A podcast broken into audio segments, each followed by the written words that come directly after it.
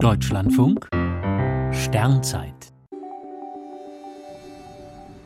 31. Januar Der Sternenhimmel im Februar Im kommenden Monat stellt der Himmel allmählich auf Frühling um. In der Mitte Deutschlands nimmt die Länge des lichten Tages von morgen knapp neuneinhalb auf fast elf Stunden am Monatsletzten zu.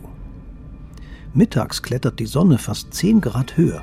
Im Laufe des Monats werden die Schatten wieder deutlich kürzer.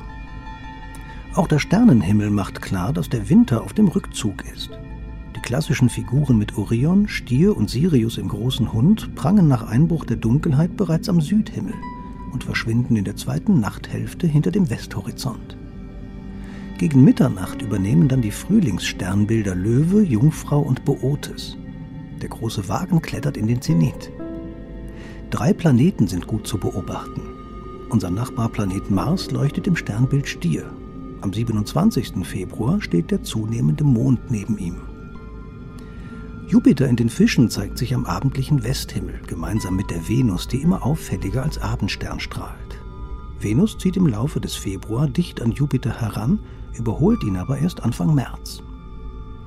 Der schönste Himmelsanblick des Monats bietet sich wohl am 22. Februar. Dann steht die Mondsichel zwischen Jupiter und Venus am abendlichen Westhimmel. Auch am Tag zuvor und danach bezaubert dieses Trio die Himmelsfans. Noch vor Beginn der Morgendämmerung steigt am Osthimmel das Sommerdreieck empor. Vega in der Leier, Deneb im Schwan und Altair im Adler machen deutlich, dass dieser Winter nicht mehr lange dauert.